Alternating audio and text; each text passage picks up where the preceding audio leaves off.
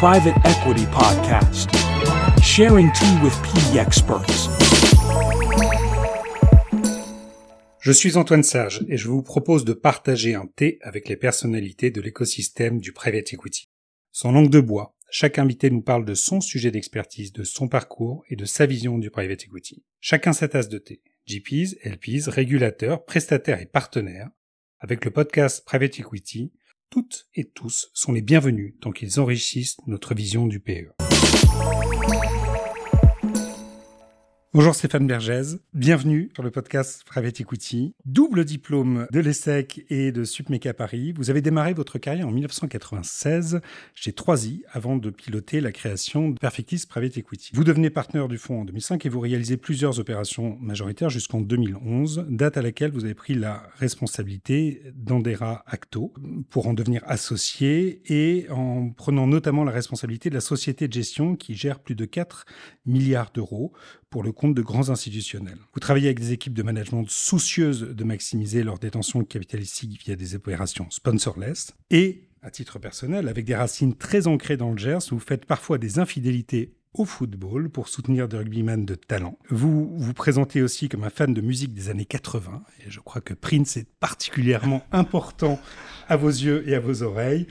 Et signe que le private equity va de pair avec des idées larges et une vision précise, nous sommes ravis, Stéphane, que vous nous rejoigniez le temps d'un thé au micro de Private Equity. Bonjour et merci Antoine, heureux de euh, cette invitation et de passer quelques instants avec vous. Stéphane, au regard de votre parcours, comment définiriez-vous le private equity en quelques mots Alors, le private equity, pour moi, c'est du plus beau secret de la finance à la lumière de la démocratisation.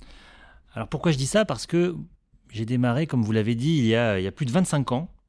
Et clairement, je me rappelle très bien au sein de ma promotion, quand j'ai dit euh, que je démarrais par ça, tout le monde se demandait ce que j'allais faire dans ce métier totalement inconnu.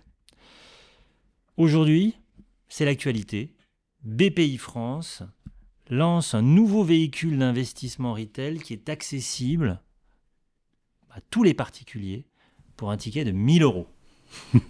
Quel chemin Moi, je trouve ça personnellement génial, euh, la mise en lumière euh, de notre métier, des entrepreneurs que nous accompagnons, et bien sûr de la performance associée, et tout ça vers le plus grand nombre. Justement, quelles sont les spécificités de l'investissement en mezzanine et du sponsorless? Alors, la mezzanine, pour prendre une image que peut-être certains euh, auditeurs de ma génération et de notre génération, Antoine, vont, euh, vont comprendre. Euh, la mezzanine, c'est le Canada Dry du capital. Ah. Ça a le goût du capital, la couleur du capital, mais ça n'en est pas. On l'utilise donc, puisqu'en fait, c'est un prêt in fine à très long terme, pour remplacer un petit peu de capital dans des transactions afin de permettre à des dirigeants d'entreprise de prendre le contrôle de leur PME quand ils ne l'ont pas ou quand ils ont déjà le contrôle, d'en détenir la totalité. La mission du sponsorless par Acto, d'autres peuvent le faire différemment, c'est de rendre les PME à leurs équipes dirigeantes. En 20 ans, quelles sont les mutations que vous avez pu constater dans notre industrie? Et quand je dis en 20 ans, en réalité, votre carrière est plus longue que 20 ans. oui, depuis plus de 25 ans. Alors, les, euh, et merci pour cette question parce que ça m'a permis de, ça me permet de, me remémorer les, temps pionniers et je partageais avec certains des, des précédents euh, interviewés euh, des souvenirs à ce titre. Donc il y a eu une première époque, le milieu des années 90, début des années 2000. C'était le temps des pionniers, le temps euh, où euh, bah, il fallait euh, utiliser une base de données qui s'appelle Diane pour identifier les entreprises. Quelques souvenirs. Voilà, où il fallait décrocher son téléphone pour essayer de passer le barrage secrétaire afin de contacter un dirigeant pour en plus lui parler de haut de bilan alors qu'il ne savait pas ce que c'était. donc c'était un moment assez, assez intéressant tous équipés de, de, petites voitures pour sillonner la France, la France comme ça. Et puis au, début des années 2000, euh, est arrivé le temps de l'intermédiation. Le temps de l'intermédiation dans euh, l'univers dans lequel j'ai toujours euh, évolué, hein, c'est-à-dire le small et le, et le lower mid cap. Et ça, ça a été une révolution euh, des années 2002-2003 euh, jusqu'à évidemment maintenant. Le troisième grand euh, moment pour moi, c'est 2013, c'est l'arrivée de la dette privée. Majeur, oui. Ça fait vraiment, ça fait, on fête les 10 ans. Mmh. Et ça a été un bouleversement dans notre industrie que de voir l'arrivée de ces, de ces fonds-là, tant d'un point de vue opérationnel sur les transactions que du point de vue des souscripteurs et des LP. Et puis, ces dernières années, on a vu euh, aussi arriver des, des nouveaux métiers. Oui, Qui faisait des vendeurs due diligence il y a 10 ans, il y a 15 ans? Personne. personne. Maintenant, 95% des transactions, on a des vendeurs due diligence. Le conseil à l'achat était un métier totalement confidentiel il y a encore 3 ans, 4 ans. Aujourd'hui, c'est une part du marché du conseil extrêmement intéressante et significative. Et puis, euh, ne peut pas ne pas euh, évoquer euh, une mutation euh, qui n'est pas terminée, qui est lancée et qui va continuer et s'accélérer, et, et- et c'est- on ne peut que tous s'en féliciter, c'est bien sûr l'ESG, Oui. avec euh, certes une vision au tout début un peu de, de zone de contrainte, mais je pense que euh, maintenant, dans toute la chaîne de l'industrie, tout le monde intègre que tout le monde doit participer Oui. euh, et euh, donner de son intelligence pour aider à, à respecter euh, les accords de Paris. Et rendre compte, mesurer, Mesurer. rendre opposable euh, réellement le, réellement engagements. factualiser, dire quand on n'y arrive pas. Ouais. Et l'immense révolution, c'est aussi euh, auprès des dirigeants, hein, c'est-à-dire que les entrepreneurs euh, que nous soutenons et accompagnons, bah, ça fait toujours un- un grand bol d'air de les voir et de leur parler de ces sujets-là, parce qu'on voit qu'ils sont tous et toutes euh, extraordinairement concernés.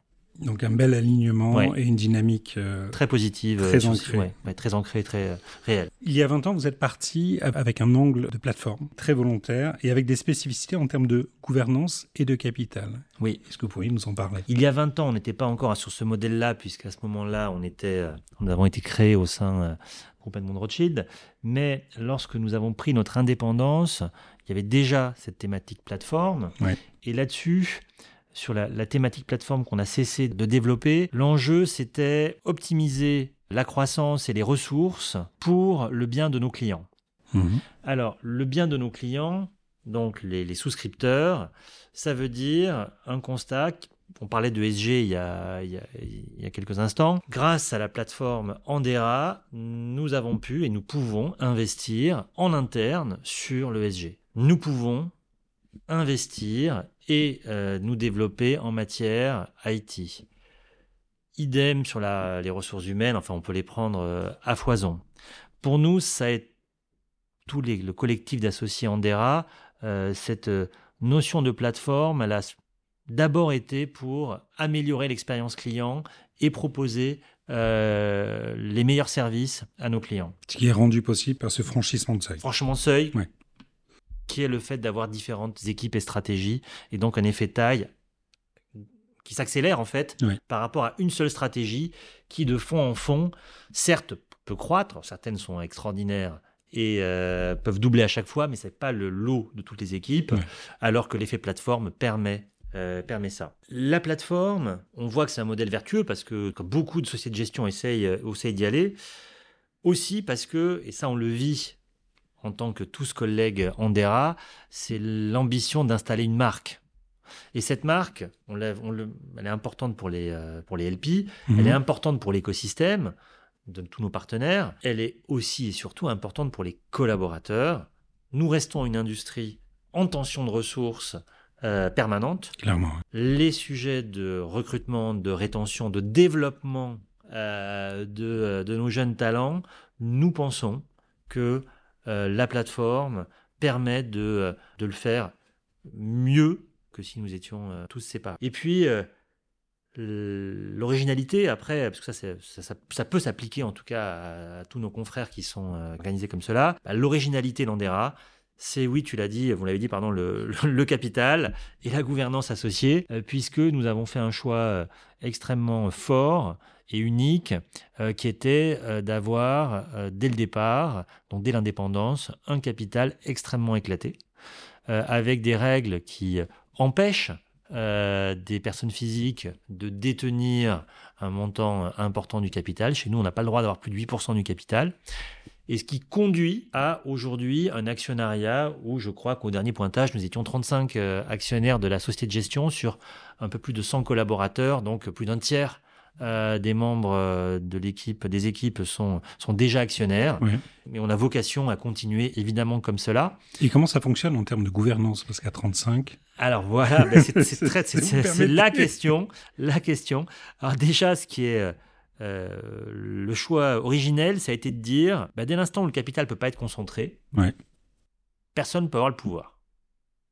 Et on s'est dit tous, ben, vu que parce qu'on est tous des gens rationnels, puisque personne ne peut avoir le pouvoir chez nous, ben donc normalement personne ne devrait passer trop de temps à essayer de l'avoir.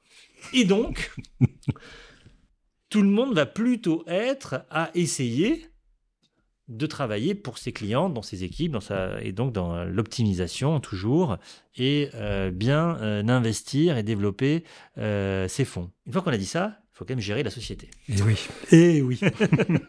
Et donc, nous avons mis en place différents organes, mais deux organes euh, majeurs euh, qui ont la particularité de tourner tous les deux ans. Le premier organe, c'est l'organe qui s'appelle le Collège des associés, où parmi les 35 actionnaires, 12 actionnaires euh, sont nommés tous les deux ans, et ce sont eux, ces 12, qui prennent les grandes décisions non pas sur les fonds, bien sûr, hein, Oui. mais pour la société de gestion Andera.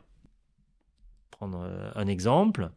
Euh, imaginons que Andera euh, souhaite euh, ouvrir un bureau à Londres et d'y recruter X personnes. C'est pas Stéphane Bergès qui va le décider, c'est Oui. pas notre associé, c'est cette, cette collectivité d'associés qui va dire ben voilà, on a analysé ce projet et pour le compte de l'ensemble des actionnaires, on dit on y va, on n'y va pas. Nous avons mandat. oui. Tout le monde est force de proposition. Et il y a l'exécution des décisions et la gestion du quotidien de la société de gestion. Et là, nous avons, parmi ces 12, sont nommés tous les deux ans deux gérants qui vont gérer la société, vont être en charge du management ultime des fonctions support, Mhm. vont, on parlait de ce bureau de Londres, mais il va bien falloir à un moment donné que quelqu'un s'occupe de, de ce projet-là. Bah, ce sont les gérants qui vont, à ce moment-là, une fois que la décision est prise, s'occuper euh, de ce projet-là. Et comme vous le rappeliez en introduction, j'ai eu le plaisir d'occuper cette fonction avec mon ami Pierre-Yves Poirier. Il y a déjà deux rotations.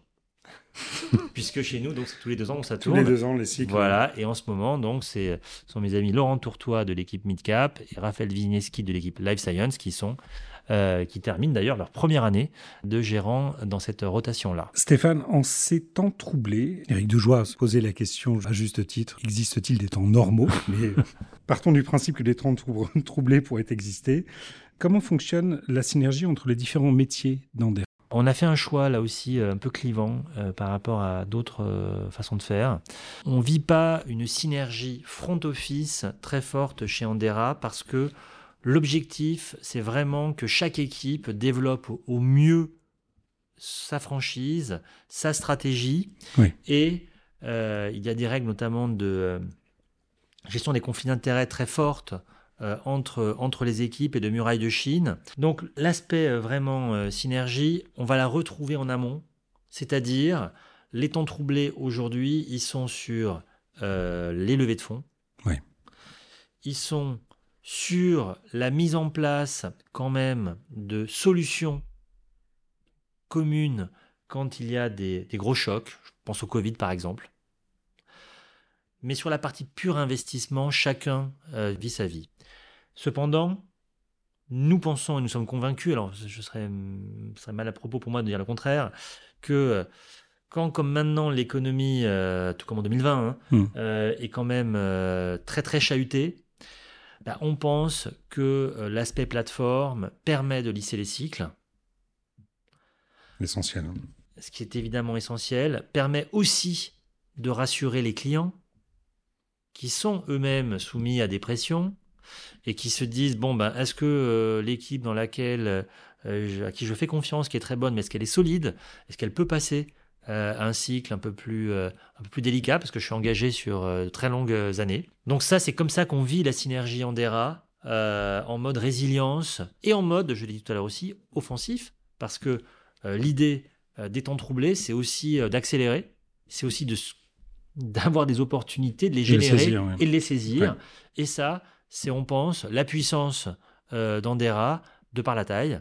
Euh, j'évoquais l'Angleterre, non pas à dessein, mais euh, sur d'autres géographies, on pourrait être amené à, continuer notre expansion parce que les temps sont, sont comme ils sont et qu'il faut aussi montrer qu'on avance. Et avec la discipline de, que chacun reste dans son couloir exactement, Exactement. Stéphane, auriez-vous le souvenir d'un moment très fort ou franchement incongru dans cette industrie que vous accepteriez de partager avec nous? Alors. Un ou plusieurs. Voilà. Euh, incongru, je sais pas. Mais en tout cas, euh, si jamais il y a des, euh, jeunes auditeurs, moi j'aime bien partager sur comment en 1995, oui, ça doit être en 95 en fait, comment j'ai découvert le private equity. Et ça va me permettre de rendre hommage à, quelqu'un qui écoutera peut-être le podcast. J'étais euh, en école de commerce et il se trouve que dans mon école, à l'époque, tous les mardis, il y avait avant un événement euh, qui est assez médiatique dans mon école où des personnalités euh, sont interviewées, il y avait une séance où un ancien de l'école venait présenter son métier.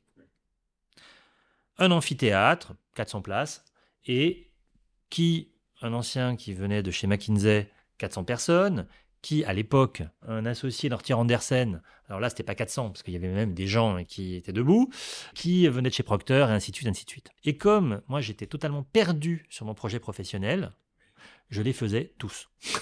Tous les mardis de l'essai. Tous les mardis de l'essai. Nous avons vécu les mêmes. Voilà. voilà.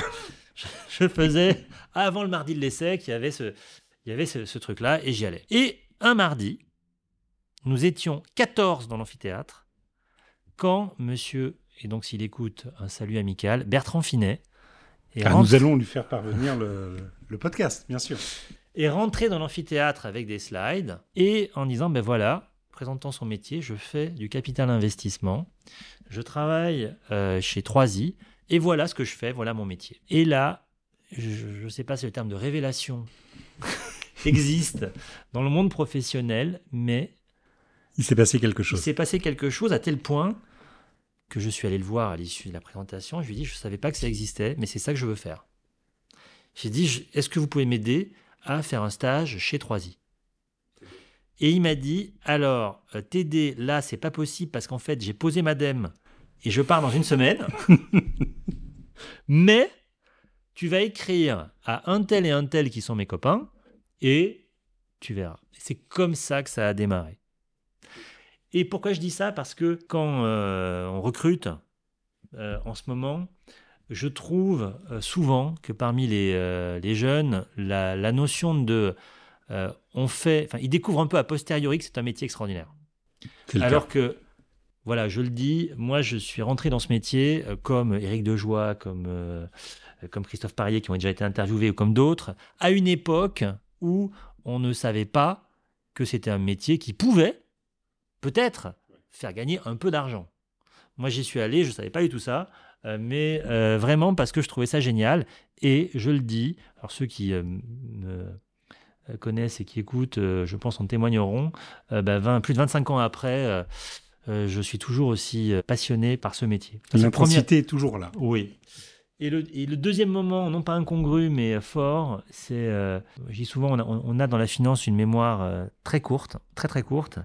Et, voilà, moi quand même, le moment le plus fort de ma carrière euh, dans ce métier, donc de toute ma carrière en fait, hein, ça a vraiment été, ça reste très marquant, la dernière semaine de mars 2020 et la première semaine d'avril, le, confinement. Et ce moment où ben, j'avais tous les dirigeants que j'accompagne au téléphone tout le temps euh, que euh, euh, on essayait, j'essayais avec, avec mes collègues, mes associés, de les rassurer, de leur dire que non, l'œuvre de leur vie n'était pas perdue, parce que on oublie, mais le PGE n'est pas arrivé tout de suite. On oublie, mais les reports de charges sociales sont pas arrivés tout de suite. Et il y a eu quelques semaines où, bah oui, tout était fini. Et pour beaucoup d'entre eux qui avaient fait du sponsorless avec nous, donc qui avaient tout mis pour devenir euh, propriétaire de leur entreprise, bah, tout s'était arrêté. Le Et coup d'arrêt a été d'une brutalité euh, et, sans perspective. et sans perspective, Ouais. puisque aucune vision de la suite. Et ça, ça a été vraiment le moment. euh, voilà, ces, jours-là euh, ont été, sont restent extrêmement présentes dans ma mémoire. Quand on a, et c'est le quotidien aujourd'hui, d'autres difficultés qui arrivent, qui permettent de les relativiser un petit peu. Merci Stéphane. Stéphane, comment voyez-vous la classe d'actifs du private equity à 10 ans? Et selon vous, quels sont les grands enjeux auxquels nous devons faire face? Là, en ce moment, toute euh, la médiatisation se porte autour de, et je l'ai dit en introduction, la retailisation du métier et donc la démocratisation de ce Mhm. métier, avec, euh, pour moi, finalement, deux impacts. Le premier impact, c'est euh, j'ai l'impression que ce phénomène accélère encore la course à la taille. Il semblerait. Et donc, euh, une grande question derrière ça, je reviendrai euh, en termes d'enjeux, autour de euh, bah, qui et quels seront les acteurs qui vont être un peu les plus rapides pour avoir la taille, pour bénéficier et gérer cette croissance. Et là, je parle de, des grands acteurs généralistes. Donc ma première, un petit peu, mon premier sentiment, hein, c'est ou vision, je sais pas, mais c'est de me dire que j'anticipe quand même un métier qui va, où une fracture va vraiment être en train de s'opérer, va continuer à s'opérer entre les très gros et des acteurs plus petits, plus, enfin locaux, plus petits, qui vont devoir, pour continuer à exister, euh, défendre une différenciation, euh, une niche extrême. Et derrière, l'une de mes euh, craintes, en tout cas, moment de réflexion actuel, c'est de me dire, dans les 20 ans qui sont écoulés, les 25 dernières années, bah, la France est devenue le premier marché du private equity en Europe. On a développé la meilleure industrie du private equity en Europe. Va-t-on être un vainqueur de cette euh, course à la taille ou va-t-on la subir? On a un champion déjà, hein, il faut les nommer parce que euh, ils, ont fait, ils ont fait un travail extraordinaire. Euh, donc on a Ardian, Ouais.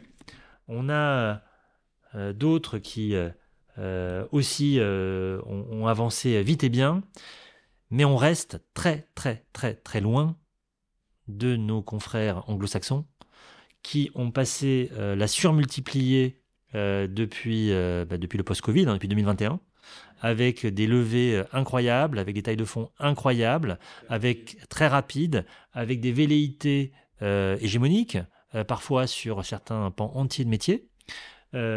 On parle de la dette privée. euh, il faut regarder. euh, on, a, beau avoir en dette privée euh, deux, trois champions français, mais regardez les champions anglo-saxons. C'est incroyable.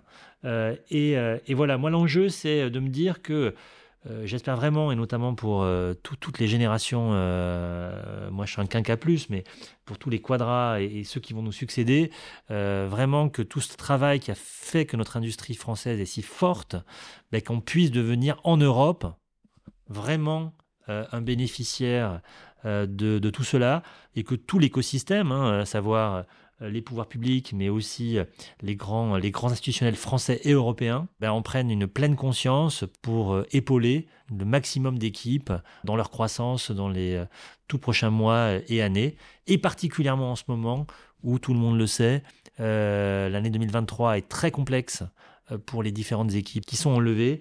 Et pourtant, ben, ce serait dommage que les anglo-saxons qui ont levé l'année dernière euh, trustent notre, notre marché euh, cette année, les années, les années suivantes. Voilà. Qui est un marché qui a été bien préparé, travaillé, Exactement. où les engagements des différentes structures euh, nationales ont- sont sans faille, euh, Oui. très clairement. Et il serait bien, en effet, qu'au long cours, nous parvenions à maintenir un écosystème et à renforcer cet écosystème. Et vous évoquiez l'approche euh, de retailization de la BPI, Mmh, notamment, qui est un, est un effort très important, Très et- important. Et, une posture majeure. À terme, est-ce qu'on souhaite maintenir justement cet écosystème, l'alimenter et le faire grandir? Et le faire grandir.